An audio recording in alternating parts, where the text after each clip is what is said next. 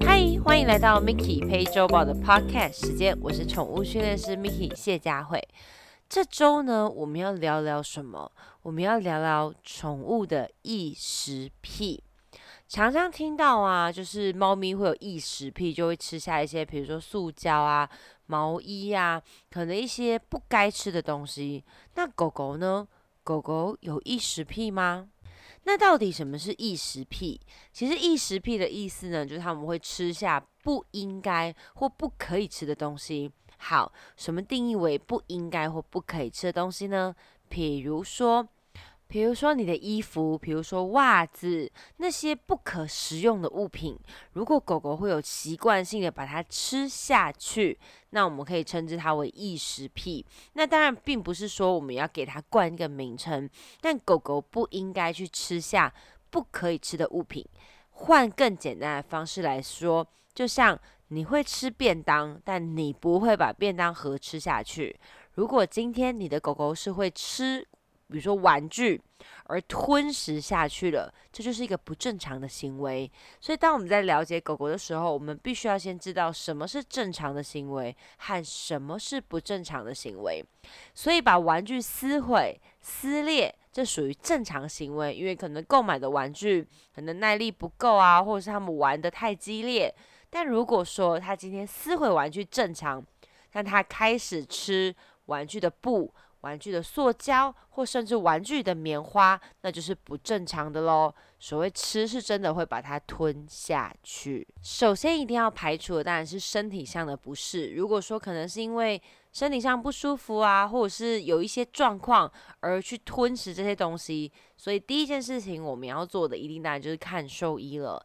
要抽血啦，等等，做一系列检查，确保他的身体状况是在正确的数值下。当你看了兽医，他身体也都是健康的，他还是会持续去吞食这些非食物的物品的时候呢，我们就要开始进入到探讨为什么他会出现这些状况。很多幼犬会很喜欢把玩具啦撕裂啦，或者是比如说家具啃坏啦，你的皮包啊、你的东西等等。但是首先我们一定要把东西收好，做环境的管理。接下来很多狗会出现这样子的行为，其实来自于可能家中的一些压力，或者是食物不够丰富化。意思就是，如果你家的狗狗从小到大都只有吃过饲料。这就是食物不够丰富化，我们需要多增加它们的口感。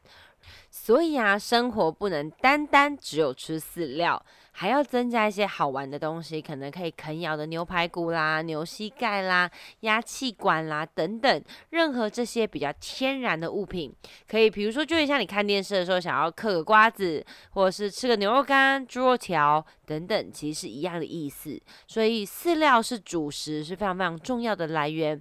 当然，偶尔可以来点小点心。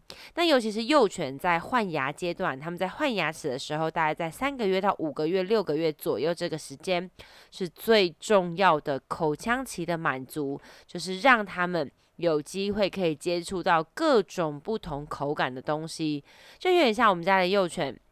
我带他们出去的时候，他如果会啃啃地上的树枝啊，吃吃叶子啊，基本上我都会让他们去做。很多很多主人可能觉得天哪，在吃叶子、树枝，诶。相信我，他没有这么笨，他不会把它吃下去。但可是当你越不给他，你越想要从他嘴巴里面抢出来的时候呢，他就非常有极高的机会把这个东西吞下去。但前提之下是这个物品是不可以吃的，比如说像叶子啊、树枝啊，毕竟它不是食物，所以它不会去吃它。那槟榔渣跟烟蒂怎么办？这也是属于非食物类的物品，所以我可以理解你们可能会很痛苦，说什么让他吃。我说对，没有错，就让他去体验一下。但其实他们试过之后，他们就是会把它吐掉。如果你的狗狗已经进入到会把槟榔渣、烟蒂，或甚至不能吃的地上的一些纸屑啊，或塑胶袋啊吞进去的。吞进去的话，这属于不正常的行为，要即刻立刻的马上去做调整哦，不然他如果吃掉一些，比如说塑胶袋啊，或者是呃卫生纸啊，或者是可能袜子之类的东西，导致肠胃堵塞，那会造成更多更严重的后果。最近刚好有一个很特别的案例可以跟你们分享一下，就是我的学生他目前六个月，那来上课的时候呢，他在这之前都只有吃饲料。那主人非常的困扰的一个问题是，他没有不吃饲料，但他会吃大便。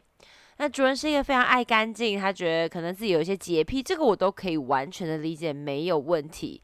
所以他就很考虑跟很挣扎，说哈，我要带他出去外面散步哦。那因为他参加的课程刚好有三堂课都在户外散步，那那时候天气又比较不稳定，所以那时候主人就很担心，说哈，他外出散步会不会怎么样？可能会有虫啊，可能很脏啊等等。那我并不是要评论这件事情是不对的，所以大家请冷静。但是。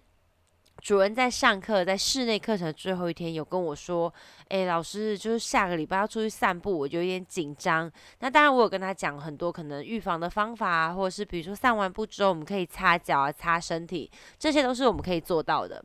结果呢，他就提出说，他的狗狗会吃大便，然后也从来没有出过门，然后这辈子也都只有吃过饲料。那我就问他说：为什么你只给他饲料呢？”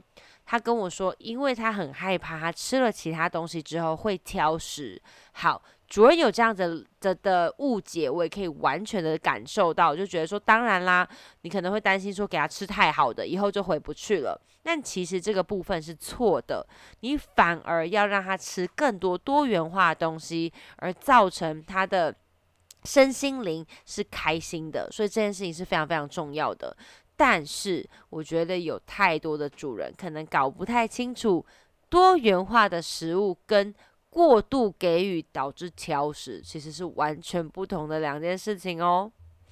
好，结果到第二个礼拜我们来上课的时候呢，他第一天散步，我觉得走得非常好。妈妈也是说，这是他这辈子有生以来第一次在户外散步，但表现的是非常非常棒。爸爸妈妈的称赞也是真的是一百分，我必须要奖励他们这个行为，真的是非常的优质。好，接下来第二天上课的时候呢，我就问妈妈说：“诶，昨天他有吃大便吗？”妈妈说：“完全没有。”你们知道为什么吗？因为他开始出去散步了。或许你们会觉得屁啦，怎么可能散个步而已就不会吃大便？是的，因为散步可以疏解狗狗如果二十四小时都在家里，哪里也都没有去的压力。我不是一个会强迫主人做事情的人，但是我会询问主人：诶，这是你希望的生活吗？你未来希望狗狗跟你过怎么样子的生活？他的回答是：嗯，有机会我也没，我们也会希望跟着，就是跟着我们一起出去玩。那非常重要，就是事前的社会化要做得非常的好。既然都来上课了，我们当然希望主人可以带他出去，带他出去散步。而第二周的效果原来这么的好，结果之后我们上呃上课在户外散步了三天之后，狗狗完全改善掉这个问题，主人也非常开心。因为我最后给主人的选择是，我给你两个选择，你只能选一个，一个就是不出门，但他会吃大便。第二个就是出门，但我可以介绍非常多清洁身体的产品给你，这是两个选项。那至少主人选择了第二个，嗯，至少对他来讲，如果还有一点洁癖，或者是他觉得天哪，我没有办法接受这个行为，你只要透过散步就可以改善呢。因为吃大便，很多人是没办法接受的。呃，我相信应该是绝大部分人都是没有办法接受的行为。但你只要轻松的、简单的带他出去户外散步，体验一下我们人生的生活，偶尔大家出去吃饭，然后喝个咖啡，对他来讲都是已经非常开心的一件事情，就可以减少掉吃大便这个行为。你不觉得非常的棒吗？当然，我们有遇过一些比较特殊的案例，有一个案子是。狗狗因为去医生检查，它都完全没有问题，可是它还是一直在吞食东西。那是因为第一间医院检查，可能说它是呃可能脚痛，但是其实严格来说，它可能是因为肚子痛，但是因为没有查到真正的原因。那之后，狗狗就开始一直去吞食一些不该吃的东西，只是希望可以减低那个不适感。所以有时候，如果你觉得这个行为还是没有解决，如果在医院看了也没有解决，找了行为训练师也没有改善，那可能要再考虑第三个原因，可能或者是换一间医院试试看呐，等等。但前提之下，大家不要听了我这些 podcast，然后就觉得说，哦，OK，我就去试这个方式那个方式。我的目我的目的呢，只是提供一些我们现有的资讯，让大家有一些基础的底。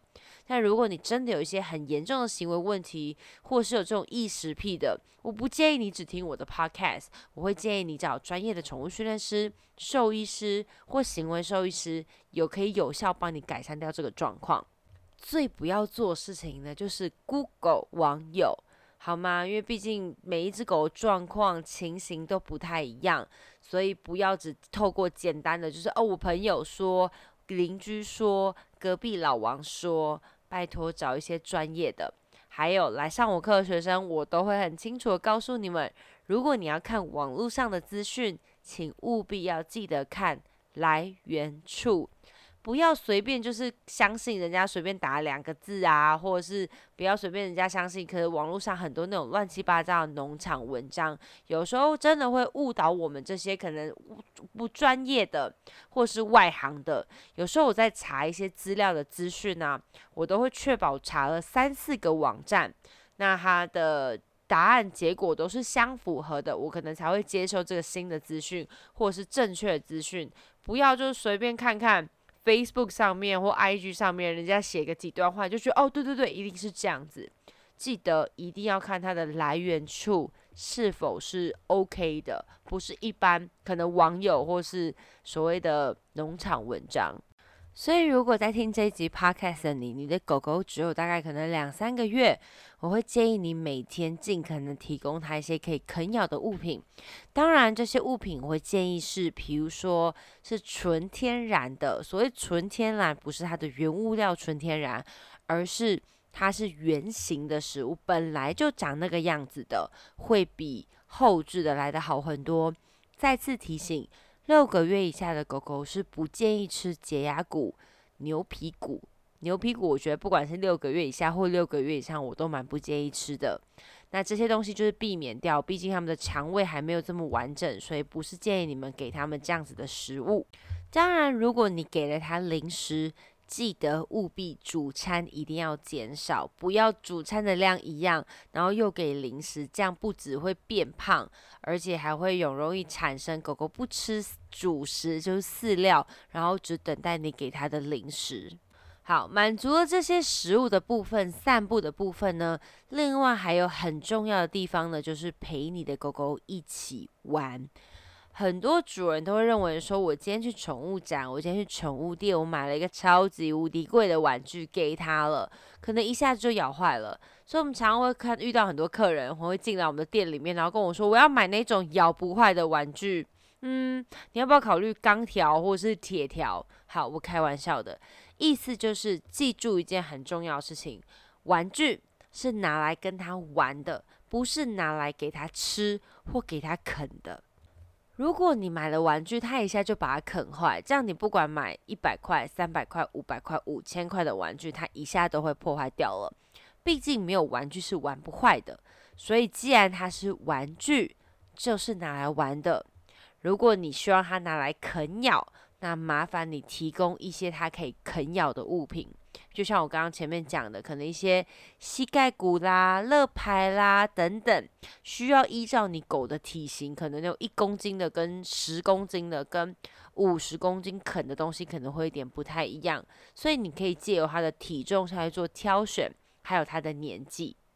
我也有曾经遇过一个主人，因为我们平平常可能都会介绍他吃，比如说牛腱棒啊那种，就是一根有点像木棍，但它是真实的，就是食物。那它味道非常非常非常非常的重，所以我们都会提醒主人说它有一点臭哦。很多主人其实没太没不太能接受那个味道。可是你要想一下，至少你狗狗很喜欢嘛。那我有遇过那种吃素的主人，然后当我跟他介绍这些物品的时候，他就说：“天哪，我我知道我也会买给他，但是我觉得好难接受。”哦然后他那时候就跟我说：“老师，你的教室是器官贩卖所吧？”我那时候当下听了，觉得真的吗？这么可怕吗？嗯，好像也是，因为我的教室有很多像袋鼠啦、鳄鱼肉啦，然后可能牛膝呀、牛牛肋排啊、鸭什么鸭脖子啊、鸭肠啊。等等这些东西，好啦，没有鸭脖子，鸭脖子是我自己吃想吃的东山鸭头是呗。除了搭配一些骨头啊这些东西的啃咬满足它的口腔期之外呢，其实我们生活周遭的一些新鲜的食物也是可以提供给他们的，比如说花椰菜啦、红萝卜啦、南瓜啦、地瓜啦等等。那我之前很提倡给狗狗吃红萝卜跟南瓜，那我跟医生过讨论过这件事情，只是不能给大量。很多时候我说建议。给予，请你不要每个每个礼拜或每天或是每一餐都给他。所谓建议就是偶尔给他一下，可能一个礼拜一次，一两个礼拜一次，一点点的量，不要太多。因为南瓜跟红萝卜是属于脂溶性的，不是水溶性的食物，所以就变成如果给他过多，可能会造成身体上的负担。我觉得不管是南瓜或者是红萝卜，任何东西只要过量。都是不好的。那像有时候我会买一些冷冻的花椰菜啊，或者是会把红萝卜啊、南瓜啊放在冷冻库。那偶尔夏天比较热的时候，像最近天气真的非常的热，那我可能就会给他们一两块这种冰冻的食物。其实我们主要的这些食物的丰富丰富化，都是为了增加它们的口感。就像我常会说，吃牛肉面会有一些细面啊、宽面啊、粗面啊，然后。然后可能什么冬粉啊、拉面啊、面疙瘩啊等等，主要是增加不同的口感。所以有些人喜欢吃冬粉，有些人喜欢吃细面，有些人喜欢吃宽面，对吧？就像我的第三只狗狗周周，我饲养它的时候带回来大概两个半月，然后接着因为我六月份就是极度有大量的工作在台北，所以我就带着它跟我一起上台北工作了一个月的时间。那那段时间呢，也是它差不多三四个月左右。其实我就提供了大量可以啃咬的物品给他。我有时间就带他出去散步，或是带他去工作。那朋友也会帮忙我带他们去游泳啊，去户外玩耍。然后我们也因为他，然后开始带着他到处找游整个台湾。那那个时候，其实我们就让他去体验，就是生活。然后包括我在工作的时候，或者说我不在家的时候，我都会提供很多可以啃咬的物品给他。不然那时候我住在朋友家那个房间里面，有一大的那个超级大的木衣柜，他从来没有去动过这些东西，包括到现在。所以口腔期的满足变得非常非常重要。如果你在小时候就可以满足他们对于这些食物啃咬东西的欲望，其实他真的不会去咬一些乱七八糟的东西。你想象一下，如果今天有一有那个，比如说呃，餐桌的桌角跟一块牛排骨，你是狗，你会选择哪一个？当然是餐桌牛排骨啊啊！餐桌牛排骨是什么东西啦？当然不会选择餐桌，会选择排骨。那相对你也不能因为他喜欢排骨，你就从现在开始就买了大概两百份排骨，以后只吃排骨，不行。你还是要有一些不同的选择，可能今天排骨啦，后天牛膝骨啦，然后可能等等，要转换一下嘛，不要每天都吃白饭，很无聊的。那很多主人可能会说：“好了好了，老师说要食物丰富化，所以我就会在饲料里面搅很多，可能就是搭配很多罐头啦等等这些。”呃，回来回归正题，如果你因为丰富化加了很多有的没有东西在它的饲料里面，偶尔有些狗会变成挑食。我知道很多主人可能认为饲料就像我们的白饭，所以我们要搅一些肉燥啊，或者是我们可能要搅一些东西上去控吧什么的，千万不要做这件事情。麻烦你们啃咬的东西是啃咬，饲料就是饲料，饲料没有这么无聊。你很多人会觉得说，天呐，饲料就吃一下就腻了，它长得都一样，但它里面含有足够丰富营养的成分，只要你知道怎么去挑选适合的饲料，那你不用担心。饲料会有不足的营养，我们要补充的呢，其实只是多余的一些口感跟口欲。那你可能会有疑惑说，那我就给他这样东西吃，他就不会吃异食的东西嘛？就是像我刚刚讲的衣服啦、袜子啦、纽扣啦等等这些，其实不是。这个当然可以改善，可以帮助你。当然还有很多你需要一起去搭配的训练呐、散步啦，疏解他生活中的压力。可能很多时候我们会不清楚他的压力来源来自于哪里。像我最近接到一通电话，他们家的狗狗呢是还没有开眼睛的时候就带回来了，三个月会出现咬人的状况。不过三个月咬人，我不确定它是那种 puppy 咬，就是幼犬咬，还是真的攻击的行为。那现在大概一岁左右。那主人就说，他就常会吠叫啊，然后紧张啊，然后可能会咬别人啊，等等这些状况。